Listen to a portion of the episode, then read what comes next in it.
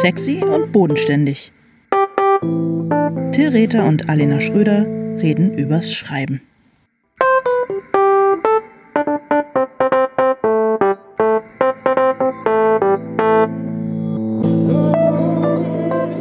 Hallo Alena. Hallo Till. Wie schön dich zu sehen. Ähm, ja. Finde ich auch. Alles Gute zum Vatertag. Heute ist Vatertag an diesem Tag, an dem wir ja, danke schön. aufnehmen. Ähm, das, äh, ich weiß gar nicht, wie ich darauf reagieren soll. Danke.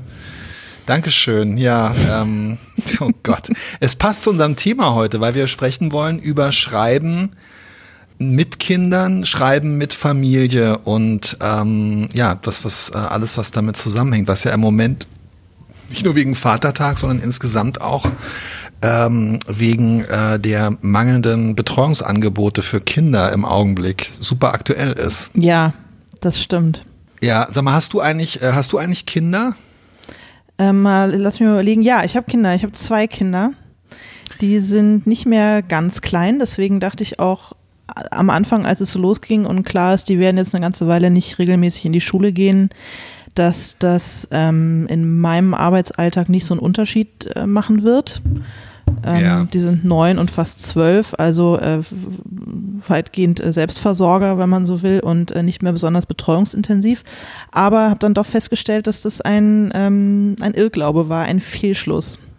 Und das ist nichts, was, es ist so oder so nichts, was man jemals Kindern zum Vorwurf machen könnte. Es ist einfach das ganz normale, der ganz normale ähm, Lauf der Dinge, dass ähm, kreativ arbeiten, während sich im, in derselben Vier-Zimmer-Wohnung Kinder aufhalten, die ganz normale Kinderbedürfnisse haben, also zum Beispiel ab und zu was essen wollen oder mal eine Frage haben zu ihren Hausaufgaben und so weiter, ist, ähm, wahnsinnig schwierig. Also ich bekomme relativ wenig auf die Reihe. Also das heißt, äh, das sind vor allem diese, diese Unterbrechungen oder sind es noch andere, ähm, sind es noch andere Faktoren? Ja, natürlich sind es zum einen die Unterbrechung und zum anderen ist es einfach so, dass ähm, ich zu viele Kanäle offen habe, wenn meine Okay. Kinder um mich sind. Und äh, die, die habe ich auch so offen, auch wenn sie nicht um mich sind.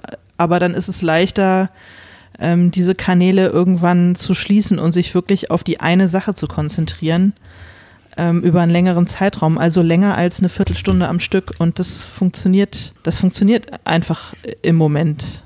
Das funktioniert einfach nicht. Also Ja. ich, ähm, ich mache im Moment so ein bisschen Redaktionsarbeit, das heißt ich Redaktionsarbeit, nicht die Reaktionsarbeit. Redaktionsarbeit und das geht ganz gut, weil ähm, da muss ich nur Texte redigieren von anderen Menschen und Bildunterschriften, Texten und so weiter.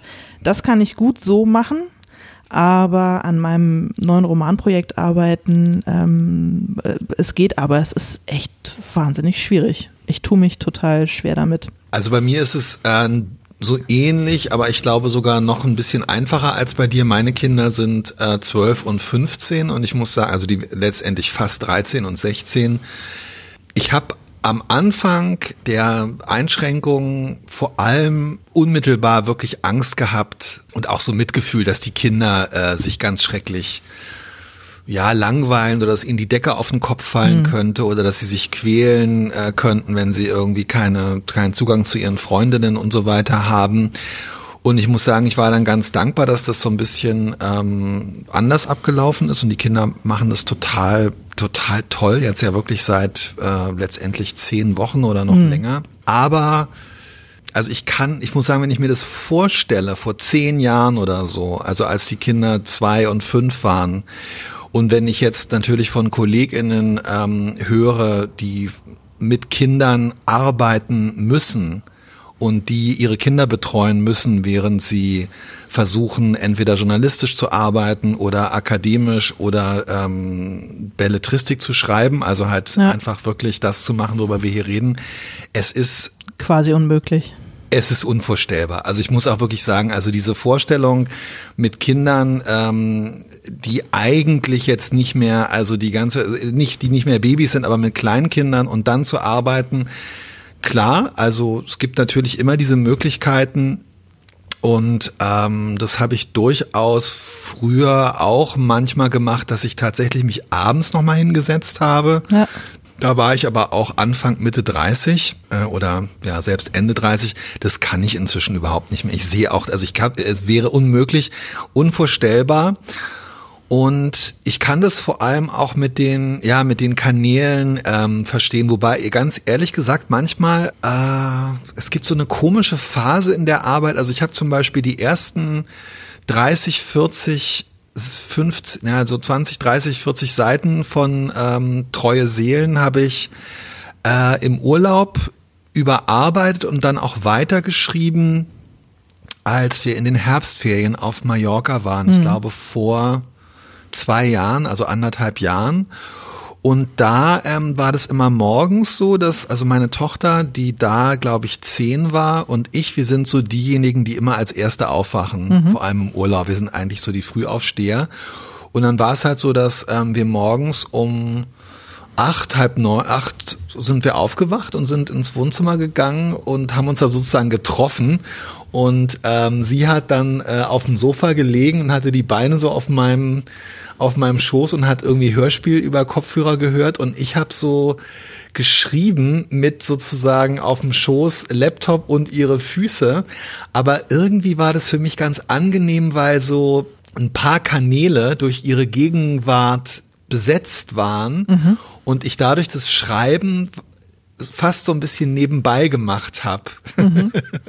Ja, und, okay. Äh, es waren so, also es waren so ein paar so Sachen, ich habe es dadurch nicht so ernst genommen und habe dadurch auch nicht so viel drüber nachgegrübelt. Also ähm, mein Freund Pat macht es äh, oft so, was ich äh, auch richtig bewundere, dass er, wenn er schreibt, ähm, der übersetzt und äh, oder schreibt äh, Sachtexte, aber auch wenn er äh, äh, Belletristik oder so schreibt, dass er, er lässt immer CNN laufen. Mhm weil er meint, dass dann irgendwie so ein paar Prozent von seiner, von seinem Gehirn irgendwie beschäftigt sind und äh, dass man dann so ein bisschen mehr wie so ein Hintergrundrauschen so die Möglichkeit hat, ähm, das, was man macht, halt trotzdem zu machen, aber es nicht ganz so ernst zu nehmen. Das war einmal so ein Sweet Spot, wo mir das gelungen ist, mit Kind sozusagen diesen Effekt herzustellen. Aber ansonsten ist es einfach so, ist genau wie du sagst, diese Kanäle, die die Kinder, diese Aufmerksamkeit, die man dann für die Kinder offen hat, diese Kanäle, die man offen hat, die sind so wichtig und es ist so elementar, dass es mit dem Schreiben wirklich äh, in dem Moment eigentlich überhaupt nicht, überhaupt nicht klappt. Ja, also ich meine, deine Tochter war anwesend, aber hätte sie alle fünf Minuten dir irgendwas mitteilen wollen über das Hörspiel, das sie hört, dann wäre dir das wahrscheinlich auch nicht so gelungen, oder? Es war dann einfach quasi ja. äh, äh, stille, arbeitsame Zweisamkeit. Das ist ja auch nochmal, das ist ja auch nochmal was anderes. Das stimmt, wobei ich selbst das auf eine Art unter normalen Umständen oft sehr schwierig finde, weil ich das dann so, ich habe so das Gefühl, ich möchte mich dann auch, gerade wenn ich mir, wenn ich dabei bin, mir eine Geschichte auszudenken oder mich mit Figuren beschäftige oder so, also es gibt manchmal so Momente, wo es mir dann auch gelingt, mich in meine eigene Welt zu begeben oder so. Ich finde es aber manchmal auch komisch, mich dann in so Gedankenwelten zu begeben, die mit meiner äh, Familie und mit meinen Kindern überhaupt nichts zu tun haben. Und selbst wenn die mich dann nicht unterbrechen, finde ich es dann manchmal, ähm, also weiß ich nicht, irgendwie die erste Kussszene zwischen zwei Erwachsenen zu schreiben, während meine Tochter ihre Füße auf meinen Oberschenkel knien hat, ist einfach irgendwie komisch. Also ich will dann irgendwie auch in meiner, also ich ja. will dann auch so eine räumliche Trennung oder wirklich so richtig so ein, so ein Break weg von der Familie haben. Und ich glaube, das ist halt auch das, ähm, klar, was halt in früheren Generationen ähm, und manchmal liest man es ja heute noch in, in Danksagungen hinten in Büchern, wir haben darüber auch schon mal gesprochen, was halt so Großschriftsteller und Männerschriftsteller ähm, halt immer gebraucht haben und sich immer genommen haben, nämlich dass die Familie weg sein muss, wenn man schreibt. Und Na, dass sie soll das so schon, Bereiche sind. Sie, ja. sie soll schon gerne da und anwesend sein, aber im anderen Zimmer und leise. Also Familie haben sehr gerne, nur ähm, sie sich in selbstbestimmten Dosen äh, zumuten. Ja, absolut, klar. Wobei es, glaube ich, noch schöner ist, wenn du halt irgendwie, ähm, ja, wenn du zwischen dem anderen Zimmer noch einen, äh, äh, einen großen eine Schleuse. Langen, äh, Flur und wo, am liebsten noch vielleicht noch eine Dienstbotenwohnung äh, oder irgendwie sowas ähm, hast. Ja, klar, also genau. so dieses Thomas Manche, äh, Vater darf nicht gestört werden die grundsätzliche Schwierigkeit, die dahinter steht, die kann ich schon, die kann ich schon nachvollziehen. Und ich finde, es sind nicht nur die Kanäle der Aufmerksamkeit, die es schwierig machen, mit Kindern oder mit Familie zu schreiben, sondern eben auch so diese Kanäle der, ja. Ja, der, der, halt der Sorge. Es, wie gesagt, es ist nicht nur, dass die, dass die Kinder irgendwas von mir wollen oder so, sondern es ist die Tatsache, dass der, dass der ganz normale Alltag sehr viel präsenter ist, als er das war. Wenn die halt einfach in die Schule gehen, dann, dann weiß ich, ich habe eine bestimmte Zeit am Tag, die ich, wenn ich gut bin und es schaffe, Ja. wirklich nur für die Arbeit nutze. Da falte ich keine Wäsche, da denke ich nicht irgendwie, was muss noch eingekauft werden, sondern da kann ich das alles gut wegdrängen. Wenn die Kinder aber da sind, dann sind diese, diese ganzen Überlegungen lassen sich viel, viel schlechter stumm schalten. Das, das, das ist so wie, als sie noch klein waren und so äh, schlecht geschlafen haben nachts und die haben wirklich irre schlecht geschlafen. Die sind wirklich alle anderthalb Stunden Ja, ja. aufgewacht, über Jahre, Meine alle auch. beide. Und ich hatte noch ganz lange danach einen so leichten Schlaf dadurch, dass ich wirklich aufgewacht bin, wenn die Nachbarn über uns nachts mal aufs Klo gegangen sind und da irgendeine Diele geknarzt hat, dann stand ich senkrecht im Bett. Und erst seit ich äh, einfach konsequent mit Ohrstöpseln schlafe, schlafe ich wieder richtig tief. Und im Grunde ist das, erinnert mich dieser Zustand, ähm, den ich jetzt habe, wieder an, an diese Zeit. Ich bin zu, ich kann mich nicht gut in meinen Kopf versenken, weil viel zu viele andere Dinge bedacht werden müssen. Und ich bewundere das total. Ich hatte in der Journalistenschule eine Kollegin, die ist jetzt mittlerweile beim Spiegel. Wir haben da in so, in so ähm, quasi Büros gesessen, alle zusammen. Und die konnte sich so konzentrieren, dass man die wirklich anfassen musste, damit die auf einen aufmerksam wird, wenn man irgendwas von ihr wollte. Also die konnte sich richtig so wegzoomen und schreiben. Und sowas zum Beispiel kann ich überhaupt nicht ohne Hilfsmittel. Ich habe auch erst seit relativ kurzer Zeit ähm, sehr gute äh, Schall, so, ähm, wie nennt man die, Noise Cancelling Kopfhörer. Ja. Und schon das hat echt, hat mich echt weit nach vorne gebracht in den letzten Wochen, mir die einfach aufzuziehen und wie in so ein Schneckenhaus zu kriechen und alles andere ausblenden zu können. Sonst finde ich es schwer. Auch tatsächlich, also die Noise Cancelling Kopfhörer helfen bei dir, in Anführungszeichen helfen, Mhm. gegen, auch gegen die Kinder tatsächlich, ja. Ähm, ja, weil die sind ja, wie gesagt, die sind ja nicht mehr klein, die haben ja, äh, die stürzen sich jetzt nicht mehr aus Versehen aus dem Fenster oder bringen sich gegenseitig um oder, äh, oder so. Wenn die dann was wollen, was wirklich so elementar ist, dass sie mich dafür brauchen, dann sorgen die schon dafür, dass ich ihre Aufmerksamkeit habe. Aber ich bekomme nicht jeden Pipifax, den die machen, mit. Aber trotz, es ist ja trotzdem auch eigentlich so, dass du zum Beispiel mit dem Bücherschreiben erst angefangen hast, seitdem du Kinder hast, oder? Ja, weil das erste Buch war so ein äh, naives, ähm, ach, was mache ich denn in der Elternzeit-Projekt? Da habe ich ja so viel Zeit.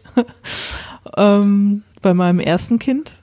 Äh, da wusste ich es halt noch nicht besser. Und äh, ja, also ich habe auch mit kleinen Kindern Bücher geschrieben, auch mit sehr kleinen Kindern Bücher geschrieben. Ich würde es nicht unbedingt empfehlen. Also bei dem ersten und dem zweiten habe ich äh, echt auch immer einen halben Nervenzusammenbruch gehabt danach, weil nicht schlafen und was mit Deadline abgeben müssen und so weiter. Das war ähm, hart, aber das waren Sachbücher, die wiederum in sich so viel fragmentierter waren, dass es möglich war, sich das einzuteilen in kleinere Portionen und dann kriegt man das schon irgendwie hin. Aber wir haben ja schon mal übers, ähm, darüber gesprochen, wann wir uns das jeweils vorgestellt haben. Man könnte ja auch mal einen Roman schreiben. Und ich glaube, du warst so ein bisschen verwundert darüber, dass mir das erst so mit Ende 30 überhaupt in den Sinn gekommen ist. Ja, ja, Und ich ja. glaube aber, dass es ganz klar damit zusammenhängt, dass ich in den letzten äh, 10, 12 Jahren einfach so damit beschäftigt war, Kinder zu haben, dass, ähm, dass mir der Gedanke einfach gar nicht gekommen ist. Ich könnte das machen. Also ich muss vielleicht dazu sagen, meine Kinder haben natürlich einen, einen äh, Vater, mit dem ich mir ganz viel teile und der, der sehr da und am Start ist. Und trotzdem wäre wär ich nicht auf die Idee gekommen.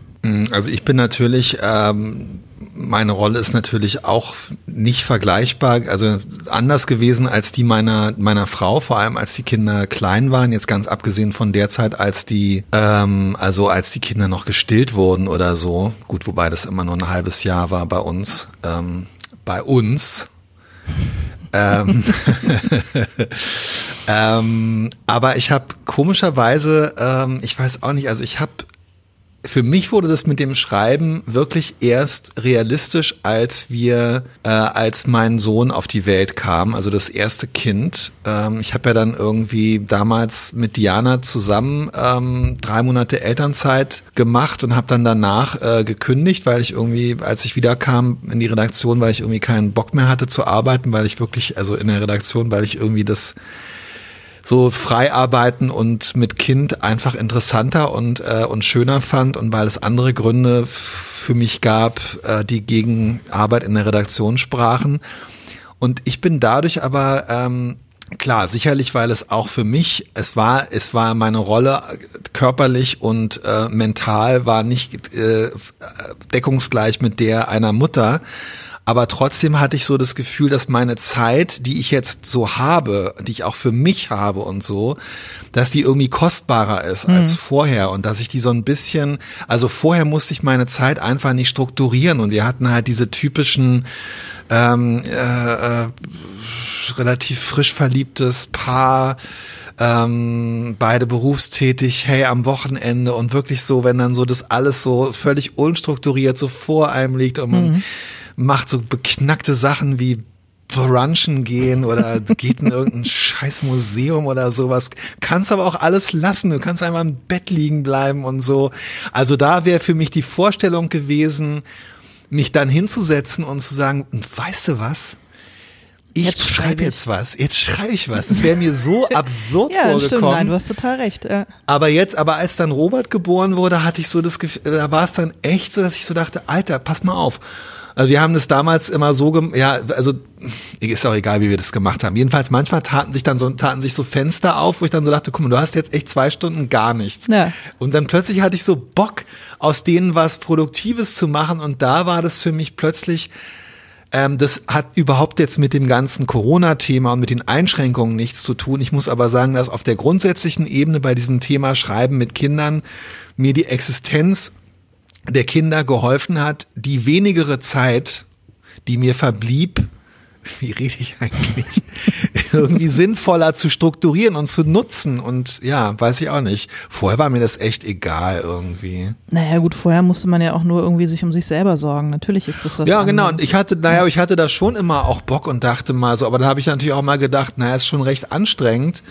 äh, irgendwas zu schreiben und das kann ich auch nächstes Wochenende machen. Und mit Kind weißt du dann halt, nee, du kannst es nächstes Wochenende halt auch nicht machen. Ja. Also du kannst es jetzt sozusagen nicht genau. machen und nächstes Wochenende nicht. Also dann nutzt, nutzt du vielleicht, ja. Aber trotzdem kann ich jeden und jede total verstehen, die das jetzt gerade auch, ähm, auch da war es ja aber irgendwie selbst gestaltet und selbst gewählt und selbst strukturiert.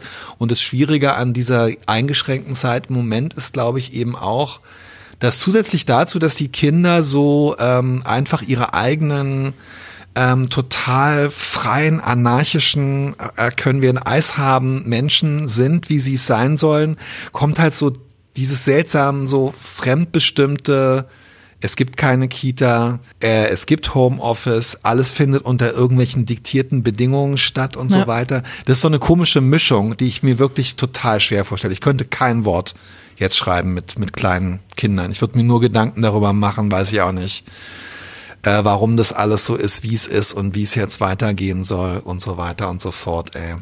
Noch ein anderes Thema, was da ja auch mit reinspielt, ist zum Beispiel, wenn man ähm, Jetzt bevor man tatsächlich einen Buchvertrag hat, muss man ja gerade in der Belletristik erstmal ganz schön in Vorleistung gehen. Das heißt, wenn man jetzt noch kein ja, eingeführter ja. Autor ist, so wie du, ähm, dann äh, kriegt man ja nicht sofort irgendwie Geld hinterhergeschmissen, sondern man muss erstmal am besten das ganze Buch geschrieben haben, bevor irgendein Verlag möglicherweise denkt, oh ja, könnte man irgendwie vielleicht ein bisschen Geld für hinlegen. Also zumindest muss man schon mal einen ordentlichen Teil haben, vielleicht nicht das ganze Buch.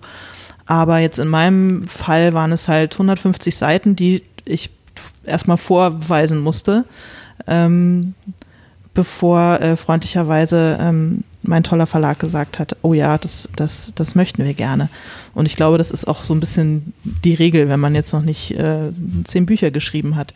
Na, jedenfalls hatte ich äh, damals überlegt, okay, wie, wie, wie, wie, wie finanziere ich das? Also gibt es eine Möglichkeit, das quer zu finanzieren, weil Geld verdienen muss ich ja trotzdem ähm, Ja, jeden ja. Monat sozusagen. Und wenn ich das nicht die ganze Zeit nur neben meiner normalen journalistischen Arbeit machen möchte, in den äh, Tagen oder Stunden, die ich mir dann dafür so abknapse, ähm, was gibt's denn so an Fördermöglichkeiten? Es gibt ja alle möglichen Literaturstipendien und so weiter. Und es gibt unter äh, www.literaturport.de sind diese ganzen ähm, Stipendien und so weiter aufgeführt für alle, die sich dafür interessieren. Und es gibt echt wahnsinnig viel, aber entweder es gibt eine ganz klare Altersbeschränkung, also das richtet sich dann äh, sehr speziell an junge Autorinnen und Autoren bis maximal, keine Ahnung, 30, 35. Oder es ist verbunden mit einem Aufenthalt. Also dann bist du halt Stadtschreiber in, keine Ahnung, Oldenburg oder ähm, Ja, ja, darfst ja, dann drei Monate in die Villa sowieso und da halt schreiben. Und das ist natürlich super, wenn man allein und ungebunden ist, aber nicht machbar, wenn man, wenn man Familie hat. Es sei denn, man hat jemanden zu Hause, der sagt, klar kannst du drei Monate Stadtschreiber in Oldenburg werden, wenn das dein Ja, aber das äh, willst du ja auch will man nicht, ja nicht, will ja nicht, eben, ich will ja Also nicht, ich will, ich will, ich will nicht wochenlang getrennt sein von meiner äh, Familie. Das würde mich, glaube ich, auch nicht ähm, produktiver machen. Ja, eigentlich würde man sich doch wünschen, die würden einem einfach das Geld überweisen.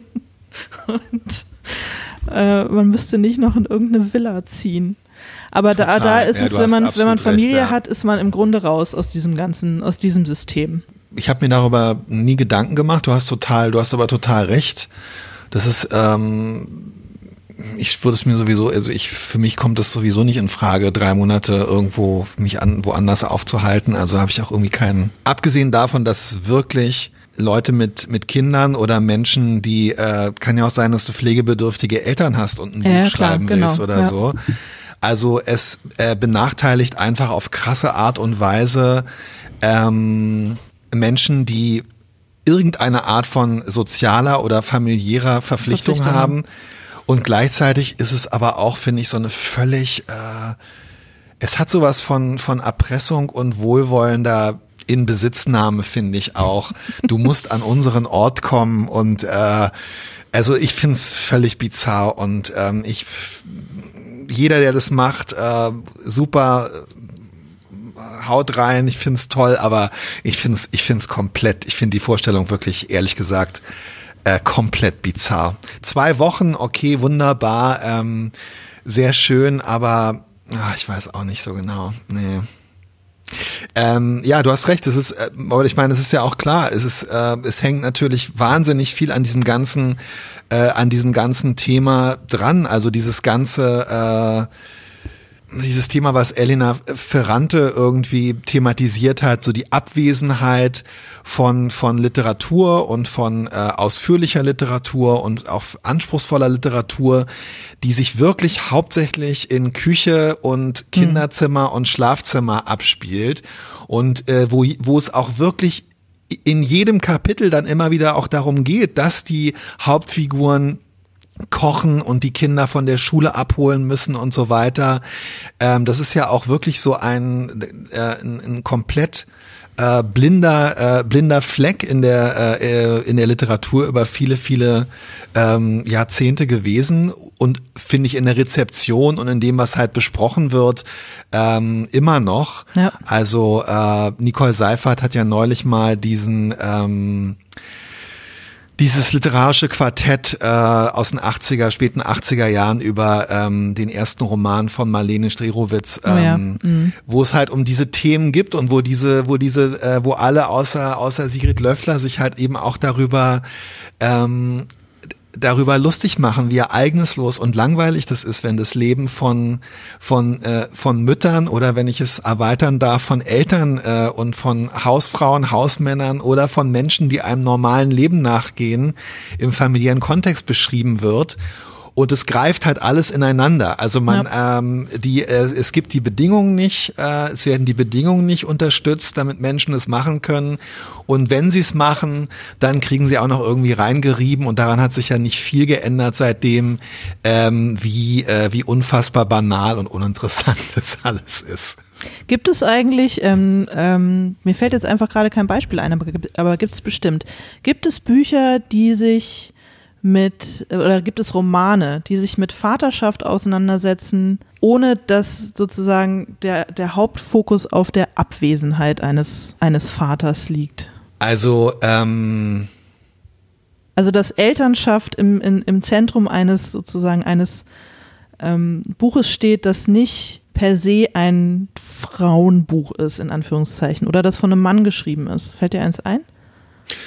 Naja, es gibt natürlich sehr, sehr viele ähm, Bücher, die ich aber jetzt nicht aufzählen will, teilweise auch von, von, nicht nur von Journalisten, sondern von Schriftstellern, die dann so von dem Wunder der Vaterschaft und von der Perspektivveränderung und äh, die Welt in neuen Farben, in anderen Farben und dadurch auch von der eigenen Menschwerdung und von mhm. so einer Selbstüberhöhung handeln. Also auch literarische Bücher. Da gab es vor allem so Anfang der 2000er so eine äh, große, äh, äh, große Welle. Aber ansonsten, ähm, bevor ich Kinder hatte, habe ich das Buch, ähm, ich war früher großer ähm, Fan von, vom amerikanischen Autor ähm, äh, Richard Ford. Mhm. Das bin ich inzwischen aus zahlreichen Gründen nicht mehr. Aber ähm, ich habe diese, es gibt so eine Trilogie über so einen, äh, über diesen, äh, es sind mittlerweile noch mehr Bücher über so einen, den äh, Sportreporter ja. Frank Bascom, der dann da äh, Immobilienmakler wird. Und dieses Buch ähm, Unabhängigkeitstag mhm. ist ja so eine Vater-Sohn-Geschichte, die sich, ähm, wo ich damals, bevor ich Kinder äh, hatte, gedacht habe, wie liebevoll und gequält diese Geschichte von diesem Vater, der versucht, äh, den Kontakt zu seinem Sohn äh, aufzunehmen auf dieser Reise da zu der Baseball Hall of Fame und so weiter. Ich habe dann aber später noch mal in dieses Buch reingeguckt und habe dann irgendwie so gedacht, nein, das ist auch wieder nur so ein Buch, was auch wieder so eigentlich so diese völlige Unfähigkeit von von Vätern und Männern äh, mit ihrer eigenen Vaterschaft so in Kontakt, also einfach das nicht so als, als irgendwas äh, Mystisches zu überhöhen, sondern einfach verdammt nochmal irgendwie ohne viel Federlesens äh, äh, für ihre Kinder da zu hm. sein. Also nee, sorry, fällt mir nichts ein.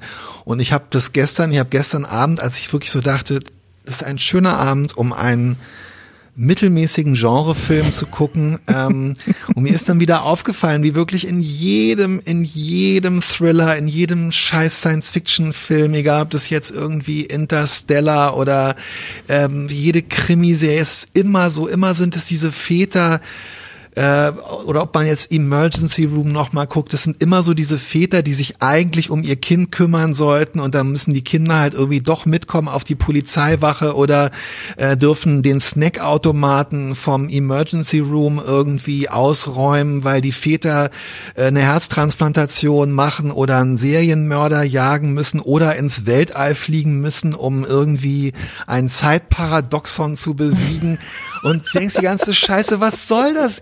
Ey, kümmert euch doch einfach mal um die Kinder. Und mich kotzt es, ja, mich kotzt es total, mich kotzt es auf Sonne. Äh, es ist so, ich beurteile das gar nicht moralisch, ist mir scheißegal, aber mich kotzt es einfach an, weil es so, es ist so peinlich, weil es halt so viel einfacher ist, ins Weltall zu fliegen und da auf irgendeinem so Mond gegen irgendeine so Riesenwelle zu kämpfen, als sich einfach mal äh, vier oder fünf oder sechs Stunden am Tag um ein Kind zu kümmern.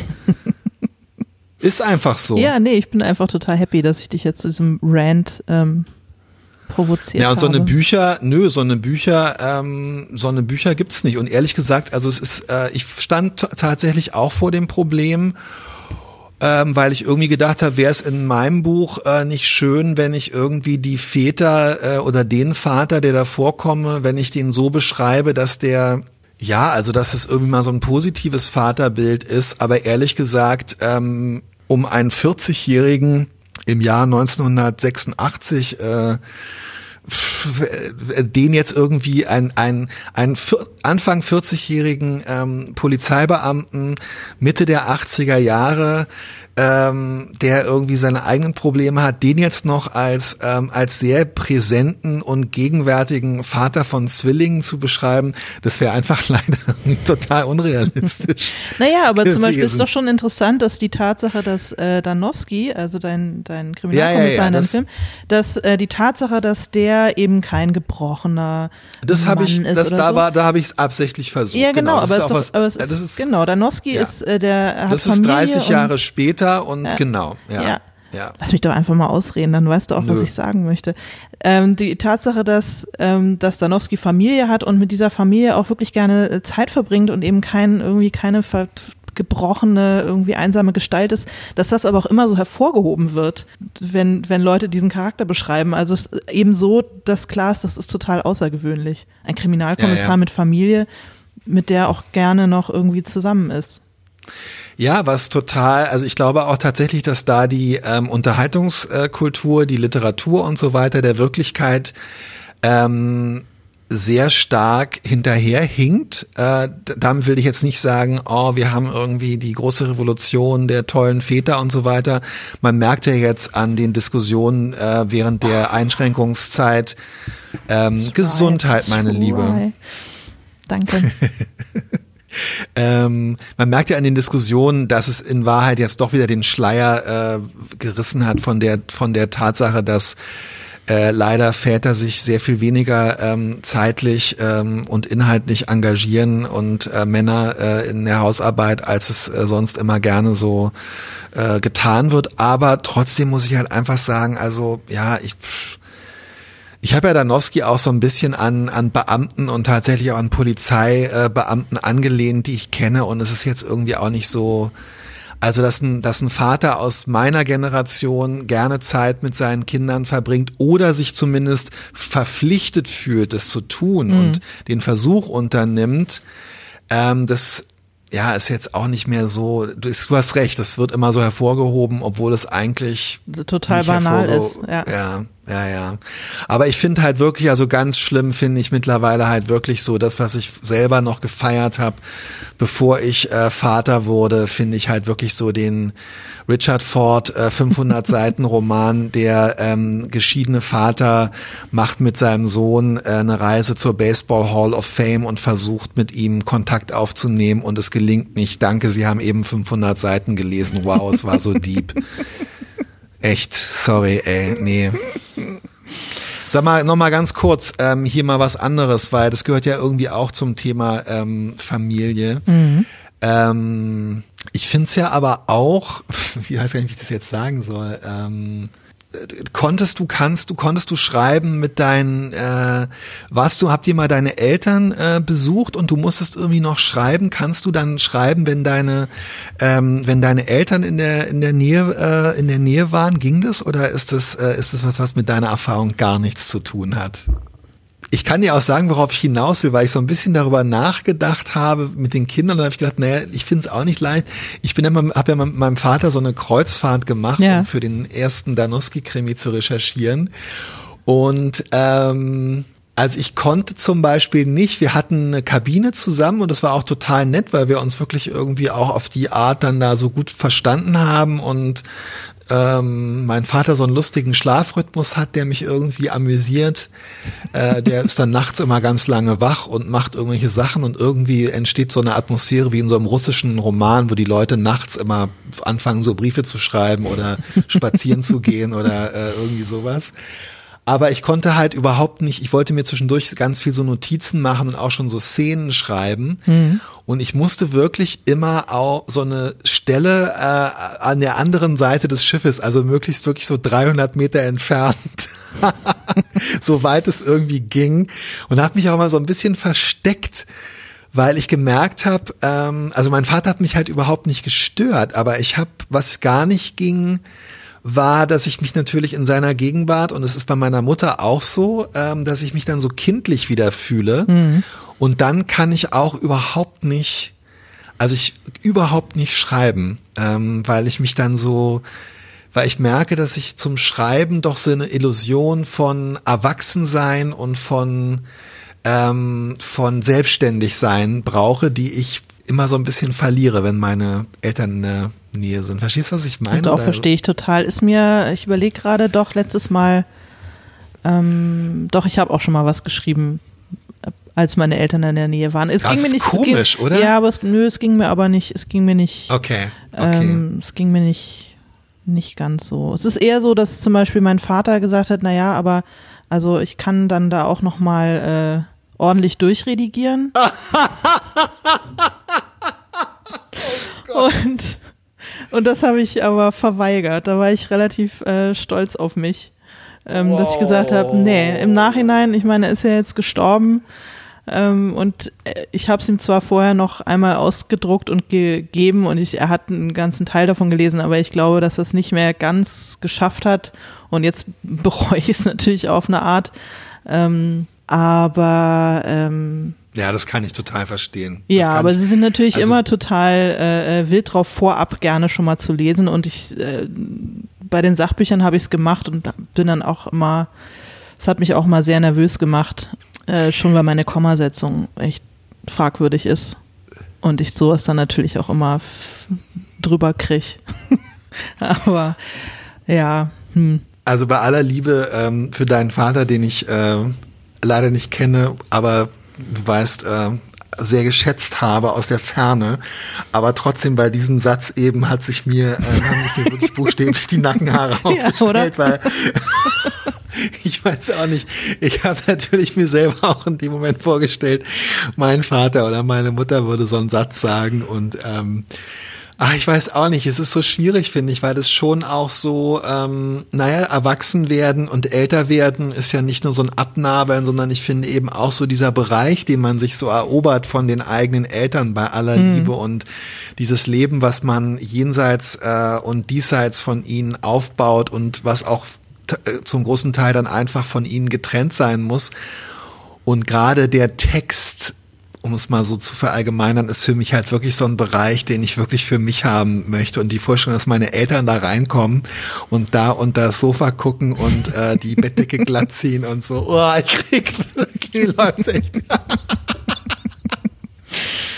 oh Mann, ey. Vielleicht ist es auch das, was mich dann am Ende davon abhält, wirklich juicy Sex-Szenen zu schreiben. Dass ich immer denke, meine Eltern werden das lesen. Und ich weiß nicht, ob ich das gut aushalte, den Gedanken. Okay.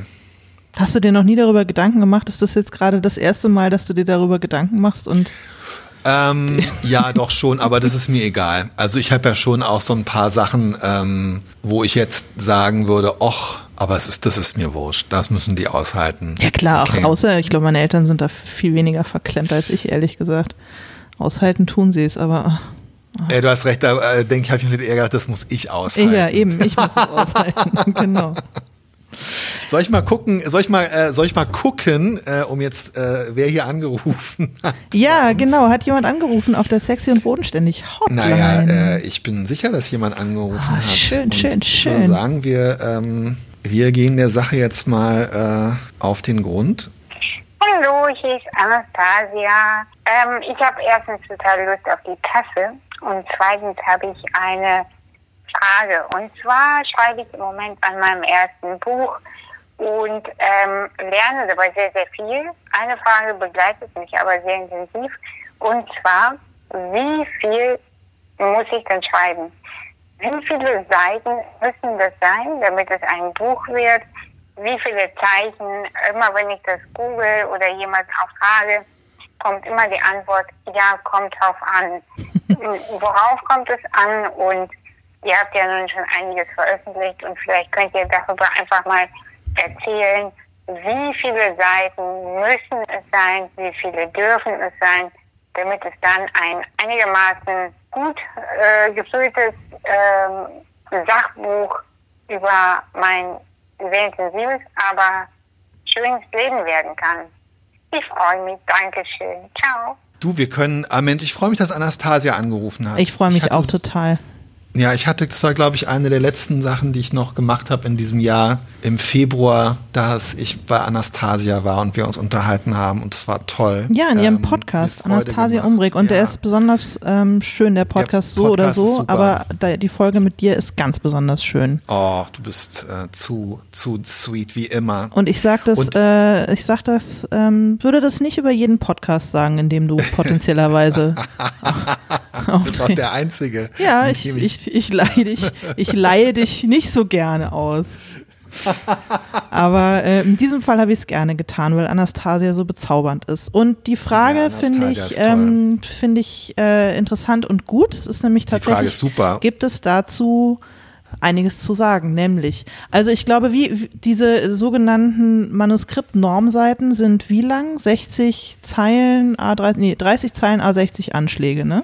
Ja. ist eine Manuskript-Normseite, glaube ich. Und ich glaube, wie lang das ist, das kommt immer darauf an. Das ist ja nur, also entscheidend ist es für den, es ganz einfach für den. Buchpreis äh, hinterher. Aber ich würde sagen, so 200 Seiten ist eine gute.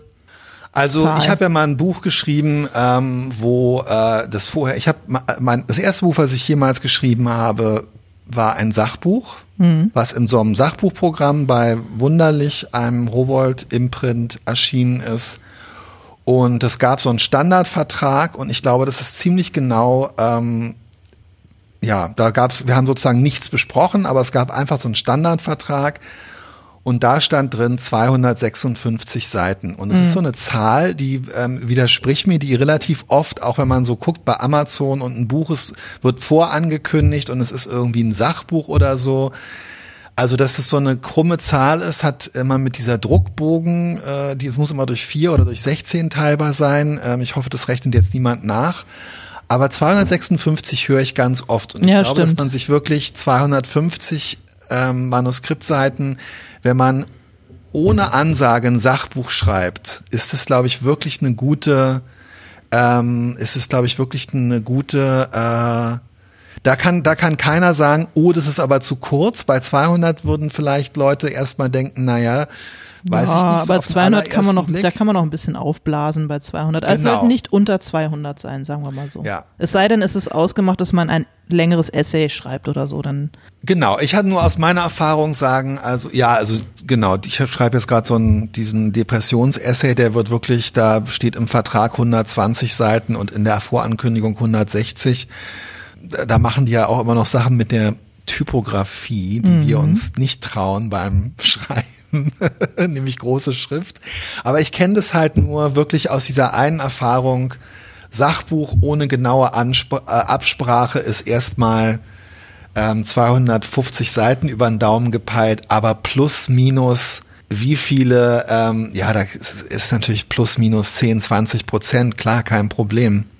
Und wie du sagst, also 250 Seiten mal 1800 Zeichen Ja. Normseite. Ähm, machst du, wenn du schreibst, hast du eine Manuskript-Normseite, in die ich du ja, ja, die ich du habe ja, ja, ja, ja, ja, ja, ja. Ich zum Beispiel nicht. Ich mache das immer, aber dann spiele ich immer mit den, ähm, mit den äh, Schriftarten rum, um mich selbst ein bisschen zu bescheißen und zu motivieren und dann verrutscht es immer. Ich habe jetzt auch, als ich abgegeben habe, hatte ich kurz ein bisschen Angst, dass es doch deutlich weniger Seiten sein werden, als äh, im, in der Vorschau angekündigt ist. War dann aber gar nicht so, hat genau hingehauen. Ich habe immer Angst, dass es zu kurz ist, dass ich zu wenig schreibe. Ich weiß nicht, Anastasia, ob deine Angst ist, dass du zu viel schreiben könntest. Ich weiß nicht, ob es nach oben irgendwie ähm, eine fest definierte Grenze äh, äh, gibt, aber das ergibt sich ja dann immer auch so ein bisschen aus dem aus der Geschichte. Ich freue mich jedenfalls sehr auf dein Buch. Ja, ich mich auch. Absolut. Und Anastasia sich auf die Tasse. Ja. Und auf die Tasse und auf, äh, es gibt auch noch ein paar Aufkleber dazu, weil Anastasia war diejenige, Oh, die gesagt geil. hat, ey, könnt ihr nicht mal Aufkleber Ach drucken. echt, also Anas, es gibt, das war, genau, es gibt eine Tasse und es ach, gibt ein paar. Sticker noch dazu. Ja, danke für die, danke für die schöne Idee. Pass mal auf, äh, wir sind jetzt hier gerade wieder rausgeflogen aus der Mailbox, Mhm. weil die das nicht gewöhnt ist, dass Leute so lange Pausen beim Abhören machen. Aber hier kommt die nächste. Hallo ihr zwei, hier ist Margarete, also Stokowski. Ähm, ja, ich wollte auch mal wieder jemandem auf eine Mailbox sprechen. Nee, stimmt nicht, ich hasse das. Wie alle hasse ich das auch, aber für euch mache ich das Ähm, ich wollte sagen, dass ich euren Podcast sehr liebe. Das habe ich euch auch schon gesagt, aber jetzt ist es auch mal auf Band. Und ich finde es sehr gut, dass ihr das jetzt öfter macht. Das ist, das erleuchtet mein Herz und wollte auch anregen ähm, ein Thema und zwar ähm, Kolumnen. Also das ist jetzt ein bisschen naheliegend, wenn ich das sage, aber ähm, ihr habt doch beide schon drei Millionen Kolumnen geschrieben und aber in dem Podcast noch nicht drüber geredet und ich würde gern was darüber hören. Also Themen finden, Stil finden, mit Reaktionen umgehen oder nicht umgehen, alles hassen und hinschmeißen und auch weitermachen und so. Und wie das so bei euch ist oder war. Und dann wollte ich noch fragen, was war das Absurdeste oder Lustigste, was ihr innerhalb von eurem beruflichen Tun je von der Steuer abgesetzt habt? Das sind meine Fragen. Ja. Tschüss. Geil. Oh, wie schön. Mann, ich freue mich, wenn ich mir vor ein paar Jahren mal hätte träumen lassen, dass Margarete Stokowski bei unserem Podcast anruft. Ja, ich bin auch so ein bisschen Ich weiß auch nicht. starstruck. Ich glaube ich gesagt, ich mache nichts mehr, ey. Das ist jetzt auch so ein bisschen wie wenn Boris Becker uns fragen würde, hey, wollt ihr nicht mal ein bisschen was über Tennis erzählen? Wenn wir über, übers, ähm, Ja, gewagter Vergleich, aber es stimmt, ja. Ähm, trotzdem, lass uns doch nächstes Mal mal über, ähm, wollen wir nächstes Mal über Kolumnen und über, ähm, über Kolumnen und über journalistisches Schreiben sprechen oder ist Ja. es dir gar nicht so recht, weil du die ganze Welt hinter dir weil ich das als lassen?